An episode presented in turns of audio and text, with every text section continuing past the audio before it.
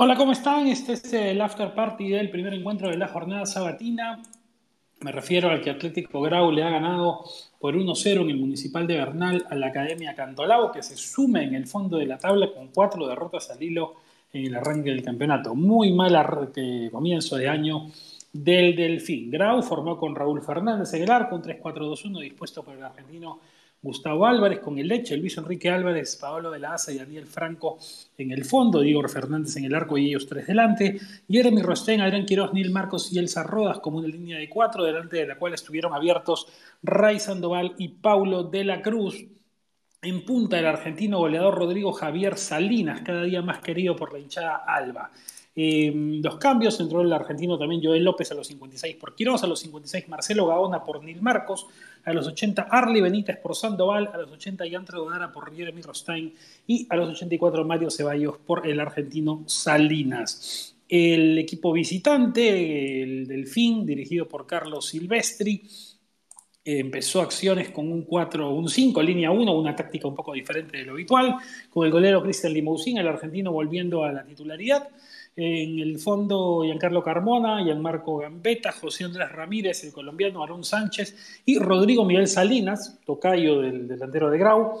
Una línea de cuatro al medio, Brian Reina, Jesús Castillo, Yamir de Río y José Miguel Manzaneda y el único punto del argentino Rodrigo Pastorini. Ingresaron apenas dos cambios en el equipo de Silvestre, Carlos Uribe por Rodrigo Miguel Salinas y Cristian Adriansen por de Arrigo. El gol lo anotó a los 20, el potro, Rodrigo Javier Salinas del argentino, en este momento el principal referente goleador no solamente del equipo piorano, sino de todo el campeonato. Es el goleador del torneo con cuatro tantos Salinas, está de moda en el ataque de Grau. Luis Adrián, ¿cómo estás? Roberto, ¿qué tal? Buenas tardes, ¿qué tal amigo de Chalaca? Sí, efectivamente, eh, Salinas está de moda. La poca que tuvo, es más, creo que tuvo la del gol y un poco más y la mandó a guardar. Eh, le sirvió a Grau para, para llevarse los tres puntos sobre, ante un canto al lado que, pese a que se hunde en lo más profundo de la tabla, suma su cuarta derrota consecutiva, este, mostró una cara muy parecida quizás a la de la primera fecha cuando iba 11-11 ante Universitario de Deportes. Eh, no es comparable esto ante la goleada que sufrió contra Binacional o contra Atlético de Suriana, sino me parece más que se asemeja, como dije, a ese primer tiempo de aquel partido. Eh, es más, o sea, la Academia Deportiva lado en un momento por lo que mostró, sobre todo con Reina, con Reina Reina por, por derecha, eh, con, unos, con unas arremetidas constantes, en un momento como que la paridad quizás, quizás pudo traducir mejor lo que sucedía en el campo. Sin embargo, como yo, bueno, yo hacía mención en la transmisión, la diferencia sustancial que hubo entre ambos equipos fue que Atlético Grau, la más clara que tuvo, eh, la mandó a guardar. Cosa que no pudo repetir este, el Delfín y que al final lo termina pagando, pues, ¿no?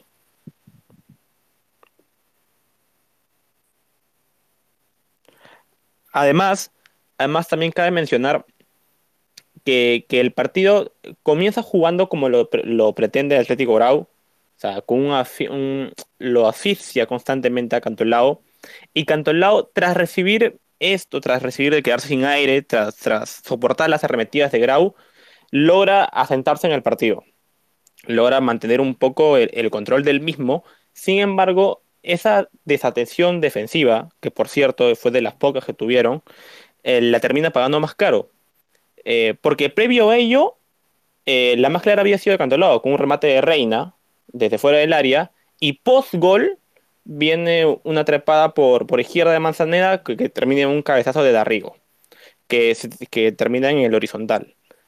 Entonces, por eso yo hacía mención a que lo más valioso que había tenido Cantolao en los primeros 20 minutos, eh, que había sido lo defensivo, en el momento crucial donde debió mantenerlo aún más, lo, lo perdió por el gol.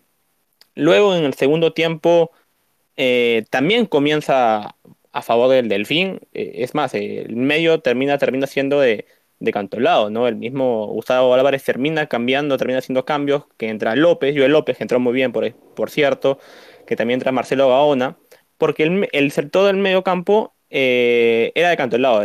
los quites eran muy, muy bien aprovechados por ellos, sin embargo, en la finalización no estaban del todo bien. Y otro déficit también que, que noté en la Academia Deportiva Cantolao fue el balón detenido. Atlético Grau por momentos eh, cortaba mucho el juego, es más, un, un, considerable número de faltas y de tiros libres tuvo, tuvo el Delfín, pero sacó provecho muy poco de ello. Eh, Rodrigo Pastorini sirvió quizás más en, en los corners en contra, ahí de, al costado de Rodrigo Salinas para incomodarlo, para quitarle el balón, pero de cara ofensiva eh, estuvo muy bajo, lo cual revela también un, un pequeño, no, pocas opciones de, de cara a replanteo por parte de los dirigidos Carlos Silvestri, ¿no? Tanto así como Roberto, que tú lo mencionabas, que solo hizo dos cambios, solo entraron Carlos Uribe y Cristian Adriansen pero más allá no, no realizó los cambios, y eso que los hizo faltando 15 minutos para, para terminar el partido.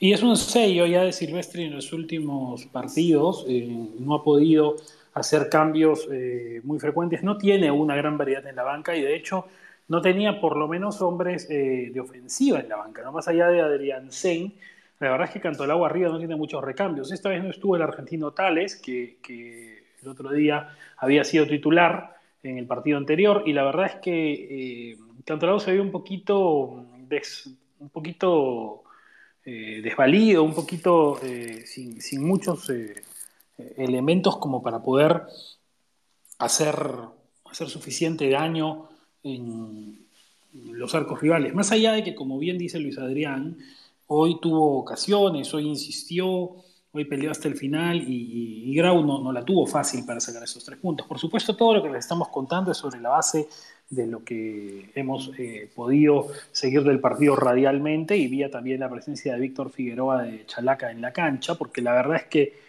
eh, bueno, ya se sabe que estos partidos no van por televisión y lo que podemos es contarles lo que gracias a la transmisión radial de Radio Cotibalú que estaba con el partido y también lo que Víctor nos ha ido reportando desde el estadio. Les en un partido que además tiene mm, eh, justamente esta particularidad pues, de, de, un Cantolao que quiere vender cara a la derrota, irse al frente.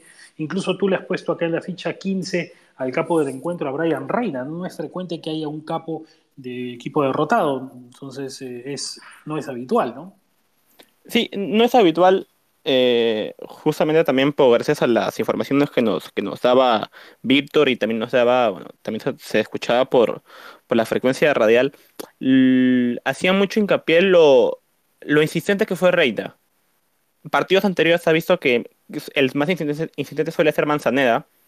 En este caso fue Reina, pero que fue durante fue una constante durante todo, todo el partido, durante los 90 minutos.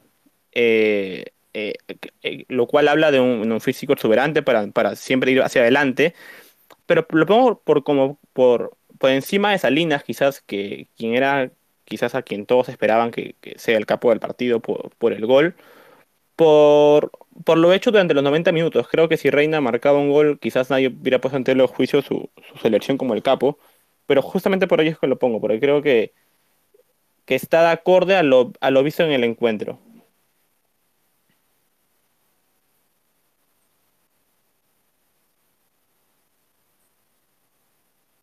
Y, bueno, también repasando un poco sobre el puntaje de la cuarteta de Rital, eh, le puso un 14 a la, a la cuarteta.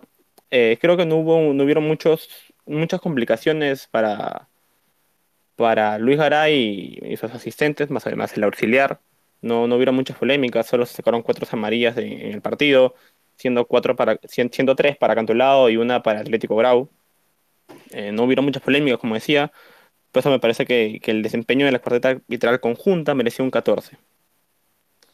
Y la verdad es que Grau es dependiente de los goles del, argentino Salinas, que al final eh, resulta ser un refuerzo de fuste, con buena trayectoria en el ascenso de su país. Siempre se sabe que estos delanteros veteranos, pues Salinas tiene 36 años, que ya llegan al fútbol local, eh, van a poder eh, rendir, ¿no?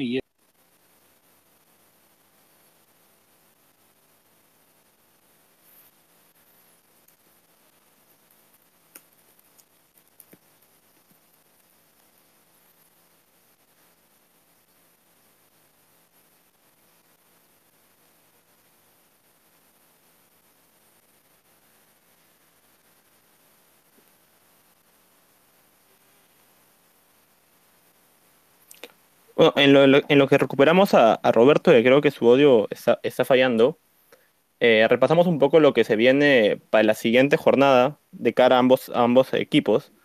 Eh, la Academia Deportiva Cantolao va a recibir en casa a Manucci, que hoy día juega un poco a las 5.45 por motivo de fuerza mayor. Eh, por ahí se dio la noticia que, que Sport Huancayo tuvo que hacer un viaje de 24 horas para, para poder ir a Trujillo. Mientras que, bueno, Atlético Grau va a, bueno, va a visitar a la Universidad San Martín en, en el estadio Alejandro Villanueva.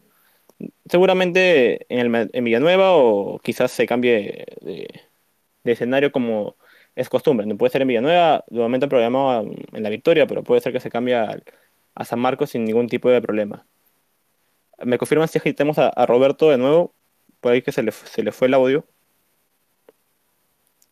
Bueno, en lo que, en lo que Roberto se vuelve a conectar, Roberto hablaba de, la importancia de Salinas para con el gol. Eh, lo hablábamos al, inicio del Space y lo hemos repetido. Eh, el gol es importante en Atlético Grau, sobre todo teniendo en cuenta que suma ellos también suman su primera victoria. Grau venía de, de derrota tras empate tras empate. Entonces, eh, también es importante para, para Grau ahora sumar de tres, sobre todo teniendo en cuenta que, que lo hizo de local, ¿no? Durante la transmisión se hacía hincapié, eh, habló una autoridad del distrito de, de Bernal, el cual hacía hincapié que la cantidad de entradas otorgadas al público para la venta no, no había, o sea, se había dispuesto una cantidad importante, sin embargo, eh, la afluencia de público no había sido la, deseada. Él invitaba a que, que, la gente acuda con mayor volumen a los estadios para, para poder así de todas maneras que las dos se sumen en el encuentro, sin embargo, eh, bueno, así hincapié en eso, ¿no? Que, que, hoy día no se tenía la suficiente cantidad que ellos hubieran deseado para poder así apoyar en mayor cantidad al Atlético Grau de Piura. Te decía Luis Adrián que ya en este cierre del espacio que me parece importante que la presencia de un delantero goleador como, como Salinas esté marcando diferencias, que es un tipo que hoy día es vital para Grau. Y que claro, es un tipo de 36 años, cuando los delanteros llegan a esa edad al fútbol peruano a veces ya se suman con una mm, experiencia importante que los hace desequilibrar y, estar por encima del resto. Y la pregunta también a la vez es, ok, está él, está eh, de moda, está respondiendo, la pregunta es, ¿va a, a, depender extremadamente Grau de sus goles? ¿Va hasta qué punto Grau va a monopolizar, o digamos, Salinas va a monopolizar todo lo que grabó ofensivamente porque es lo que está sucediendo, ¿no? Eh, digamos, ¿qué, alternativas ofensivas tiene Grau realmente hoy para desarrollar? No, no me refiero a un delantero que lo pueda reemplazar porque claramente está por, por encima de la media, sino a otros recursos que pueda tener que hoy se notó no, no son muchos, ¿no? Porque Cantolao estuvo cerca del empate y Grau no tuvo tantas ocasiones más. Sí, sí, pese a que, bueno, Rey Sandoval se, fue aplaudido entre el público, eh, yo fuera un poco más de, Sandoval y de, la Cruz, pues, ¿no? Que estuvieron siempre bien referenciados por, por los laterales de, de Cantolao, ¿no? Dicho sea de paso, gran labor de Giancarlo Carmona hoy día. Este, pero sí, yo me esperaba un poco más de ellos. Es más, en algún momento se equivocaba el camino buscando incesantemente a Salinas a través de centros y o eran mal ejecutados por parte de Robas, o Salinas era muy bien referenciado por los centrales de Cantulao. Entonces sí, causa preocupación eh, cuánto Grau centra el juego en, lo que puede hacer Salinas con su cuota goleadora, que de momento va bien, pero en el día que Salinas no esté lúcido, eh, ¿a qué se va a recurrir? ¿O cuál será otra alternativa a la cual tendría el patrimonio para, para poder así enfocar el partido de cara a la victoria? Pues? Y de problemas ofensivos también sabe Cantolao que claramente no, tiene, en este momento lo decía, nombres eh, variados, Argentino Pastorini aún no anota, Telas no estuvo. Eh, la verdad, Luis Adrián, que la situación preocupa, repito, yo no creo que eh, en la punta haya en este momento un maremoto tampoco, Silvestre ya se sabe que es un tipo de la casa, que va a tener margen para trabajar, pero preocupa, ¿no? Sí, preocupan demasiado, sobre todo teniendo en cuenta que de los cuatro partidos de Cantolao, fuera de las cuatro derrotas, solo ha anotado una sola vez, si es contra el Atlético de Suriana, pues, ¿no? De ahí no ha visto, de ahí no ha gritado más gol. Entonces, están, eh, generan en determinados momentos como hoy día situaciones de gol, sin embargo, eh, no terminan concluyéndolas. Y si esto le sigue pasando de cara a los siguientes partidos, eh, la situación se va a ir agravando más, eh, se va a ir hundiendo más en la tabla. Y, y bueno, estamos, a estamos a cuatro fechas, eh, estamos todavía falta una vida por delante. Pero de seguir así, no me cabe duda que quizás Cantolao pueda pelear el descenso tranquilamente contra otros equipos, pues, ¿no? Sí, no ha sido una cosa que se ha venido gestando hoy, sino ya en los últimos campeonatos.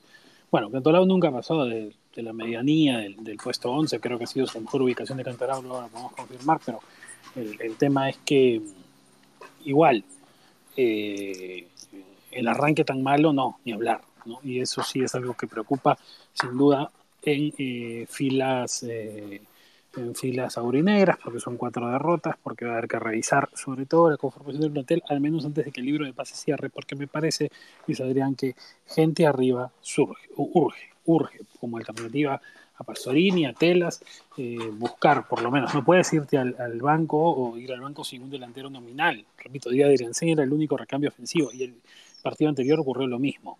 Entonces no puedes estar así, digamos, de desprovisto. Vamos a ver qué termina ocurriendo. Bien, ha sido el after party de este triunfo de Grau 1-0. Están jugando Ayacucho y San Martín.